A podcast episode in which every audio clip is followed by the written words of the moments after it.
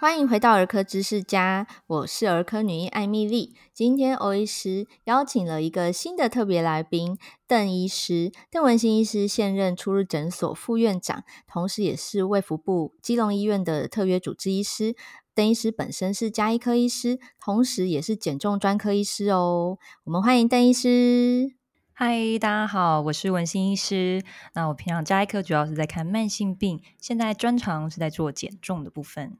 今天会特地邀邓医师来跟我们讨论一个主题，是因为。邓医师除了是减重专科的医师之外，也是两个孩子的妈妈。那欧医师很想要跟听众朋友分享很多有关儿童肥胖的知识哦。那也提醒各位家长，这个儿童肥胖是个问题，而且甚至可以说是一个疾病。那也因为邓医师跟我一样减重专科，但是我们呃我是没有小孩啦，然后邓医师有小朋友，那我是儿科医师，所以我就觉得我们很适合一起讲儿童肥胖。首先呢，我们啊。呃在这一集里头，要跟大家先破题，就是为什么儿童肥胖是个问题？呃，想要请邓医师分享一下你的看法。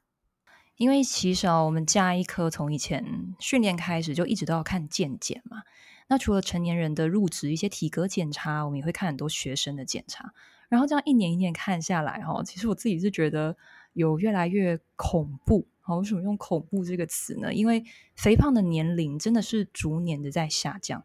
那像我们也会去学校看健检，我们看到很多的国小、国中、高中生，那个变卖有时候就是无法想象的，怎么会已经这么的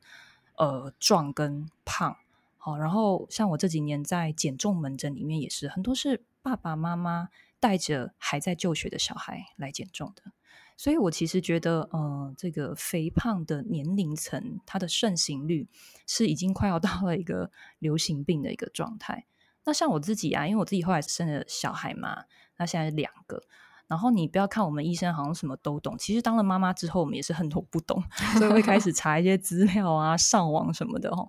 然后可是越上网哦，你这样越看，你就会发现，哎，不对耶，大家对于这些饮食，对于肥胖。一些家长的观念好像仍然停留在蛮以前的，对。然后再到他们开始上小学，哇，饮料、果汁、糖果，真的都是有点是几乎两天一小次，三天一大次的这样给。那更不用说哦，其实很多的呃教育者、照顾者，不是说他们嗯怎怎么样说，哎，怎么这样让小孩吃这些，是他们真的自己也不知道这些食物的影响哈，或者说他们对自己。的整个整体健康饮学概念都还不健全，那我就看到这样子的整个社会环境、食品的文化跟氛围，然后再看到来我减重门诊眼前的这些青少年，其实他们在有课业压力、青春期的状况下，还要来减重，还要来顾健康、顾健康哦，有时候真的不是那么好介入。然后我会看到这样子的状况，让亲子关系其实变得非常紧张，更不用说之后衍生的一些。慢性病的问题，所以我觉得 从一个家医科医师到一个妈妈，然后再到临床现在的真实的现象，我真的觉得哇，好多的东西哦，最好真的是从小的时候就养成良好的观念，还有生活习惯，真的会非常的重要。没错，但是你刚刚有提到那个传统的观念，对啊，我在门诊每次稍微提醒一下小朋友 BMI 体位过重，甚至已经肥胖，甚至我遇过真正就是黑色棘皮症的孩子，哦、那长辈的反应都会说啊，胖胖的才有福气呀、啊，能吃就是福啊，然后上一代的观念都是就是要吃的安那北泡泡又咪咪才代表健康，可是。真的胖胖才是健康吗？而且还会有家长跟我说：“诶，可是欧医师不是都小孩吃胖一点才会长高吗？” 就是也有这种说法出现。哇，欧医师，你这个问题真的问得非常的到点。其实哦，长辈常说胖胖的长得会比较健康，或是之后会长得比较高，那真的不是这样子的。因为在二零一二年吧，我印象中有个研究，他就是去看肥胖的孩子，确实一开始是会长得比较快的哦，尤其是女生。所以我们会发现一些呃壮壮肉肉的小女孩，好像个头都比男生高，对不对？但是实际上哈，到了青春期，他们的呃身高其实是比同年龄层不肥胖的人来讲，是可能会比较矮的。那再来就是说，肥胖的小朋友，他有可能提早半年到一年就达到他的生长高峰，停止发育。所以我们有时候会担心啊，糟糕，他开始发育了，会不会以后就长不高了？那实际上背后我们要去预防的问题，就是他从小是不是就已经开始有肥胖或是过重的状况？那还有另外一个研究也是说啊，就是儿童哦，如果你是肥胖的，未来有二分之一的机会也是肥胖。那青少年更多，就有三分之二的机会 也会变成是肥胖。所以有小时候胖啊，真的很有可能长大也是胖的。那我们就不要再一直把这个错误的观念放在心里了。那这边最后一个，呃，顺便再讲一下关于肥胖细胞这件事情啊。二十岁以前呢，我们脂肪细胞的数量是一直在增加的。那到二十岁以后，它就会停住。那你想看，我们小时候如果就因为肥胖已经养了很多的肥胖细胞，我们长上长大以后，我们再减肥，细胞的数量也不会变少，诶，它只会变小颗而已。那这样让我们成长的体重控制其实是更加的困难，而且也会非常容易复胖哦。所以呃，这边强调了很多重点，就是希望各位有在听的父母们一定要从小真的就要注意这个事情了。没错，现在很多人啊、可能还停留在小时候胖不是胖这个错误的观念哦。那其实现在很多有不管有没有在做减重的医师，其实很多医学的研究都看到说，我们现代人真的比古时候的人还要胖。哦不管各年龄层都是。那刚刚邓医师有提到一个名词叫做 BMI，欧医师这边补充说明，BMI 指的是身体质量指数。那它的算法是用自己的体重除以自己的身高平方。好，身高先平方作为分母，然后体重是分子。那单位呢是公斤除以公尺平方，哈，也就是说，如果是一个一百六十公分、五十公斤的女生，那她的 BMI 呢就是五十除以一点六的平方，一点六先平方之后，这个数字等于是说，她用五十去除以二点五六，得到的这个数值是。比如说十九点五，好，那这个十九点五就是这个女生的 BMI 数值。那正常体位我们会定义为 BMI 介于十八点五到二十四之间，也就是说，今天这个一百六十公分、五十公斤的女生，她十九点五的 BMI 是在健康体位的哦。那这是我们评估一个人是不是有肥胖的其中一个方式哦，就是看他的 BMI 数值。那当然还有别的参考的值要看哦，比如说他的腰围，比如说他的体脂率等等。那在儿童青少年这个。啊、正在成长中的族群，他们也有属于他们自己的正常的 BMI 范围。那每个年龄层以半岁为切点，就是一岁、一岁半、两岁、两岁半这样子为切点，好，会有分别男生跟女生的一个 BMI 的表格。那这个表格，欧医师之后会把它放在节目的说明栏里头，大家可以点进那个链接去看。哦，这是属于我们台湾的自己的统计数据，就可以看到各年龄层过轻、正常、过重，还有肥胖的 BMI 分别是多少。那另外也有一个判断方式是看小朋友的体重的数值。我们在零到六岁的孩子啊，常常要来儿科打预防针嘛。那我们在他们的这个儿童健检的过程中，也会带爸爸妈妈去看小朋友现在的身高、体重、头围落在他同年龄层、同性别的多少百分比。这个百分比啊，其实就是把同年龄层的，比如说男孩五岁好了，那我们就是把所有五岁男孩从最矮排到最高，然后去画百分位，这样子来做比较，让我们的家长可以知道说小朋友他现在是落在他这个年龄层的哪一个区间。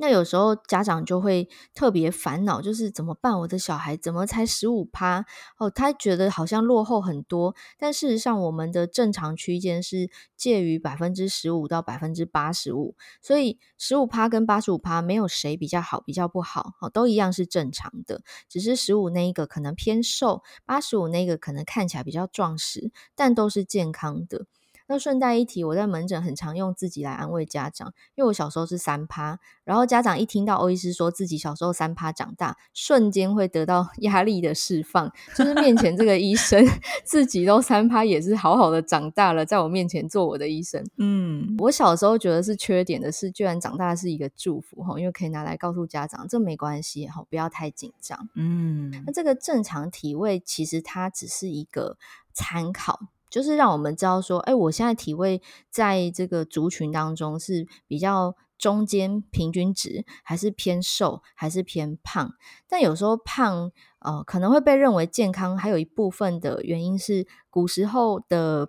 粮食取得困难，农业社会，这个每个人都是人力，要种田哦，要做苦力活这样子。嗯，那所以那个时候，其实你吃的多，代表你的这个粮食产能是很好的，这样代表家里环境比较好。所以我想，可能这个时空背景造成长辈会觉得，哎，能吃就是福啊，胖胖的才会健康长大。可是时至今日哦，就像邓医师你刚刚说的，我们的环境好多这个。呃，讲邪恶的诱惑好了，嗯、哦，这蛋糕啊、饼干啊、炸鸡啊、甜甜圈等等，就是轻易就可以买得到哈，便利商店就有卖。那造成我们的孩子呢越长越胖。嗯、呃，有些人会觉得说胖是遗传的，真的是这样吗？嗯，其实哦，我们在先不要讲小孩哈，我觉得在。家医科的慢性病现场也常这样，就一个人糖尿病，他就说我的父亲母亲都有糖尿病，应该是遗传吧？哈，那当然啦，遗传基因这绝对是有一个影响，但是我们也实际上看到很多家里没有肥胖、家里没有糖尿病的人，但是他自己仍然是产生了肥胖啊，或是其他疾病的问题，对不对？好，所以显然它不是绝对唯一的因素。那再来就是说。每次讲到这个遗传基因的时候，我就会再顺便问一下说，说哦，那你们平常家里怎么吃东西呀？大概都吃什么？那问下来的结果哈，其实后天的影响是更大，因为他们全家人的饮食习惯其实是非常雷同的。也许小时候父母亲就有一些下午吃点心啦，然后或是呃晚上又吃宵夜啊，或是出去玩的时候就会到处买什么买什么吃的这种状况。那慢慢的小孩也不觉得这会是个什么问题。所以就跟着这样吃，那当然一家子都会显现成呃，可能是一个肥胖的状况，然后所以你说遗传基因还有后天的这个饮食习惯，呃，其实仍然是我觉得在整个家庭里面最呃最显著的一个问题啦。那再来提其他肥胖的原因哈，第二个常会讲到是说，是不是现代人尤其是小孩哈，活动都减少很多？那我觉得一定是的，因为像刚刚欧医师说，以前大家都种田啊、耕田，哈，去学校都要走很远的路，活动变少是个事实。可是你看哦，国外的小孩子，他们的活动量也是比我们多很多啊，他们大概两三点就下课了，可是他们的肥胖比例是不是也是很高？所以我前几天我看新闻，我才看到那个 WHO 他们欧洲办公室啊，又发布一个新的消息，说现在全欧洲哈那个肥胖的呃比例，包括过重的已经超过三分之一以上，每年是夺走一百万一百万个生命哦，所以简直就是用流行病来形容。那他们说，在境内没有一个国家有办法在二零二五年达成阻止这个状况的目标哦，所以就 是我听起来很像那个碳排放的目标没有达成。对对对，就是他们其实是有设定一个希望大家能呃，就是不要不要那么肥胖的哦，可是。真的很困难。那在这边，我就提出我的想法是，我觉得后天我们现在饮食的这种便利性啊，还有刚刚提到的一个照顾者的观念，我想仍然会是一个主要的因素哦。所以你说食物好，那食物到底是怎么的？第一个，我们的食物的可进性变得很高啊，我们的热量可以快速的摄取，而且随时取得。你看，我们台湾的街道真的是每走几步就有一家便利商店，对不对？以前哪有那么多？然后我觉得现在的父母也非常的呃疼爱小孩，因为毕竟我们现在的生育率很少嘛，我说他们超怕小孩饿的，对不对？没错。然后像刚刚那个欧医师说，那个诊间里面常常会有很担心三趴三趴组的父母，对，所以他们很怕小孩饿，很怕小孩不长，所以呢就会随时准备一堆可以吃的东西。那这些可以吃的东西，想必绝对不会是。花椰菜也不会是水煮蛋，对不对？一定是包装起来的，可能是面包、饼干、小零食，对，小饮料等等，对不对？不管是现成可以吃的，或者是已经包装好的加工食品。好，那这些呃东西里面常常都会含糖，营养也不够。糖的话会间接抑制我们的生长激素，所以你的目的是希望它吃多长高。但实际上，它不一定会长高，可能会长胖。再来喽，这样随时携带零食的结果，常常就会发现一个状况：他边吃边走边玩，好了，好不容易要吃正餐了，很好，正餐吃不下，对，因为他的一整天的饥饿感是不稳定的，他的饥饿感被剥夺了耶，真的，他本来照理说小孩子应该是会对于饿的反应是很直接、很原始的，对，但是因为我们在这样子的这种食食品的文化之下，他该饿的时候不饿。然后呢，不该饿的时候在那边该该叫哈，可能情绪还不稳定。对，那爸爸妈妈就会觉得，哎呀，这小孩子怎么这样子哈，然后就不乖乖吃饭，然后你又骂他，所以这样是不是好像进入了一个恶性循环？好，那这个这个背后的这个呃饮食哈，不但造成他肥胖长不高的问题，也会造成这种他应该要吃正餐营养的时候没有办法摄取的很足够。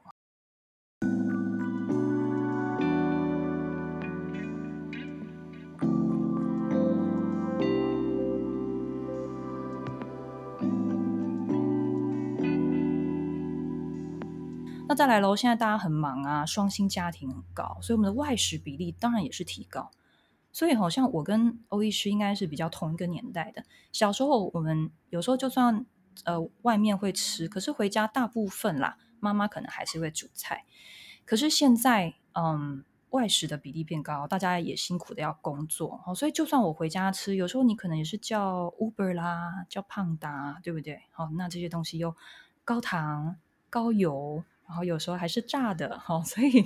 这个呃食品的内容好跟它的组成，那在其他的还有 Lady Coco，，包括我们的压力大，我们熬夜，我们没运动，还有一些环境的因素，好像是环境荷尔蒙或是 PM 二点五这些污染，都有可能造成这个整个身体的包括氧化压力，或是慢性发炎的问题一直起来。所以在这么这么这么这么多的一个呃伤害之下，我们的肥胖细胞也变多，然后又更加的造成发炎，发炎又回过头来让脂肪细胞有更严重的堆积，所以就进入了一个呃像滚雪球一样的一个风暴。好，所以这整个大环境还有遗传，还有我们的观念，其实都是有很多我们可以继续在努力的一个方向。没错，的确，肥胖的成因有很多，包含大家熟知的吃太多、动太少。那其实啊、呃，环境的食物取得方便，以及食物的热量比例、营养的失衡，哈，还有这个我们的呃，不管是课业压力、通勤压力，还是大环境的各种污染啊、呃，这些都会影响我们身体的机能，还有代谢的成果。那表现出来的就是肥胖的结果。那刚刚邓医师有提到。一个部分哈，我在猜想，也许会有家长他仍然会有疑虑，就是关于这些所谓三趴俱乐部或者三口组的小孩，家长难免会有呃被比较的压力，或者是内心会有一些不安哈，他们会担心说，真的可以让孩子这样子继续长大下去吗？嗯、或者旁人总是会嗯，会有一些邻居啦、亲戚啦，甚至来自自家爸爸妈妈、婆婆的的这些压力哦，嗯，那。搞得爸爸妈妈很紧张，他觉得我要 do something，我要去治疗这个孩子。那欧医师这边提供我们儿科医师的观点哦，关于这些三 percent 的孩子，确实我们也会有所担心。那首先我们担心的是背后是不是有什么疾病的影响？我们是否去治疗？治疗这个疾病，那他就可以脱离三趴俱乐部了。哦，这是我们首先会考量的。那当我们确定他没有病，哦，他不需要治疗什么背后的疾病的时候，我们再来去考量说他的营养是不是没有达标，他的热量需求是不是没有。呃，根本的呃，这个满足，这个其实比较难然后，所以可能呃，真的有这样困扰的爸爸妈妈，你可以带着孩子到诊间来找儿科医师，或者到医院找营养师哈，会有营养咨询诊，可以帮这个孩子做整体的评估，还有营养及热量需求的专业建议。那停止你的担心，直接做出行动，我觉得这是。呃，比较可执行的方案之一哦。那再来就是社会比较，可能被比较表哥表姐、堂哥堂姐，甚至自己的双胞胎都有可能。那这个是难免的，我们 生下来就是一路被比较长大的。不过，当你在、呃、确认孩子没有生病啊、呃，做过专业的评估之后，他仍然是属于三口组三 percent 俱乐部呃，我觉得你至少已经做到最基本的，就是你先排除严重的事情了。接下来呢，啊、我想可以营造一个比较好的正面的用餐环境，啊、鼓舞这个孩子吃更多，是有可能可以做到的。我自己小时候就是那种坏小孩啊，含饭然后三 口煮不敢吃，但是我印象很深刻。有一次家里呢，就是我哥哥的朋友来家里玩。那妈妈煮的晚餐，就当然邀请他可以一起吃。不知道为什么，就是有一个外人在吼，大家一起吃。然后我那一天就是吃了三碗稀饭，这样。平常我只能吃一碗稀饭，那一天吃三碗。也就是说，环境用餐氛围真的会影响一个孩子的食欲，甚至是他选择的食物内容。所以，我想这个环境的营造。反过来做，就是刚刚邓医师你有提到，我们充斥了很多加工食品啊、垃圾食物啊，让人家身体发炎的东西。你反过来营造这个环境，就是健康的、有营养价值的、好、抗发炎的这些食物食材啊，还有快乐的用餐氛围。那现在有很多的绘本。呃，故事啊、影片等等的，吼，可以引导孩子在这个用餐上面有一些礼仪的学习，还有营养的知识的充实哦。绘本啊，读物这个非常的多，吼，这个是鼓励啊、我们这一群三口组三趴俱乐部的家长，你可以做这些事情。如果你真的想要 do something，我觉得你先停止自己的焦虑，把自己安顿好之后开始行动，找一个你信任的医师或营养师来讨论。我觉得这是啊、呃、非常可行的做法。谢谢儿科医师专业的建议，对，才不会 有一点歪楼诶，才不会让小孩之后变成肥胖到我们手里。对，因为其实我们很容易矫枉过正。是。对，因为我我其实大学的时候是胖的，然后我每次讲这一件事情，哦、没有人要相信我，大家都觉得你明明是个瘦子，你一定是觉得自己胖，你根本就没有胖过吧？但是我们刚刚开头有讲那个，呃，除了 BMI 可以看腰围，可以看体脂肪。那我本人二十岁的时候，就我大学的时候，我那时候体脂肪那三十几趴哦。二十岁没有生过小孩的梅亚，居然三十几趴。嗯、然后我当时最胖最胖的时候，我腰围是七十八公分。哇，是哦，你现在完全看不出来耶。对，就是、对我现在 瘦下来，而且没有复胖。那七十八公分可能会有听众不了解那是什么意思，他会觉得说我九十公分都没在胖。但我跟他 说，真的要怕一下。我们定义肥胖啊，里面有一个是中广型肥胖。嗯，哎，邓医师，你要不要跟大家讲一下中广型肥胖是什么意思啊？中广型肥胖的话，表示我们的脂肪哦，主要会在腹部的内脏脂肪做堆积。那这种中广型或是叫苹果型的肥胖，其实对健康的杀伤力是最大的，因为它背后当然会跟呃，就是有一个胰岛素阻抗这个名词哈，可能比较艰涩，没关系。它会跟一些疾病有关，包括糖尿病，这个大家就知道了。好，一些高血压，好，甚至中风、心脏病都有关系。所以，如果你觉得，呃，或是你发现你的体重还好，可是肚子一圈肉肉的，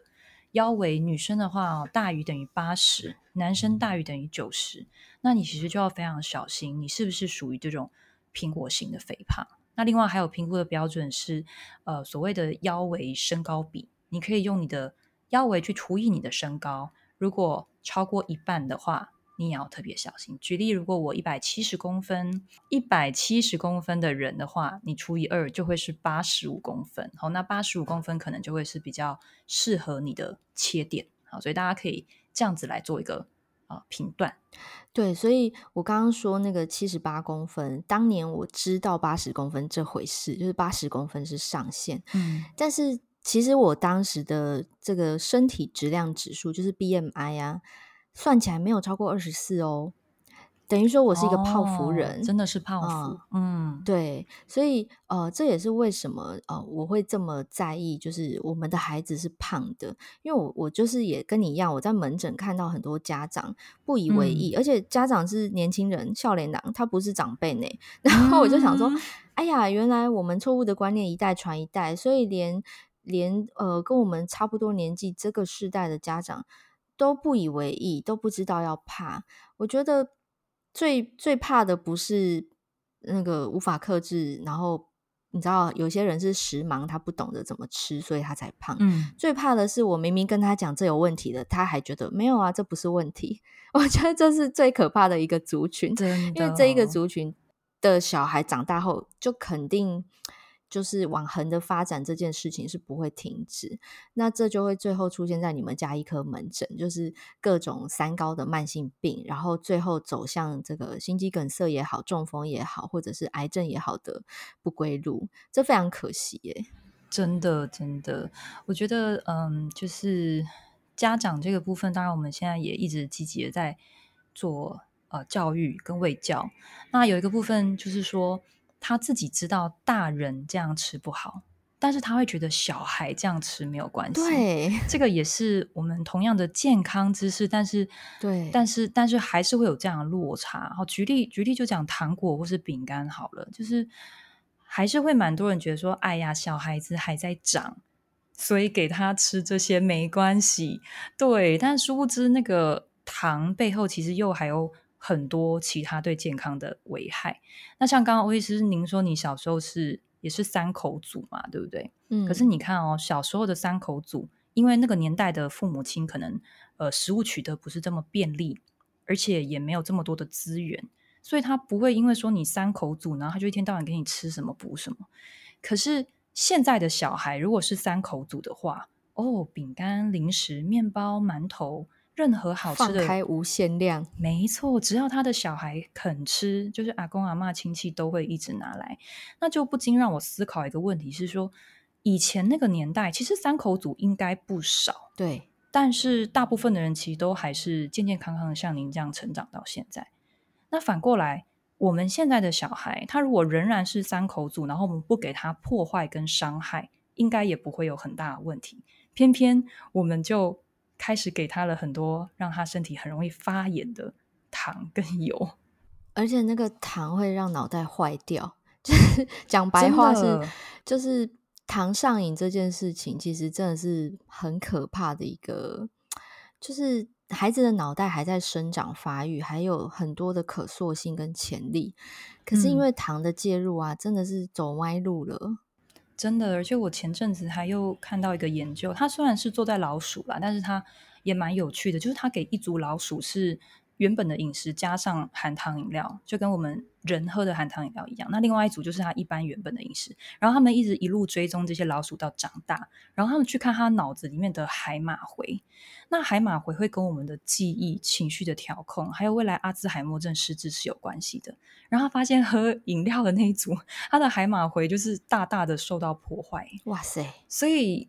就是如果说我们家长的呃期望，哈，当然除了身体健康，我们还希望说，诶，他稍微可能学业啊，或是有一些其他的嗯人格情绪，哈，就是至少是脑部的健康。其实糖的影响也真的是很大。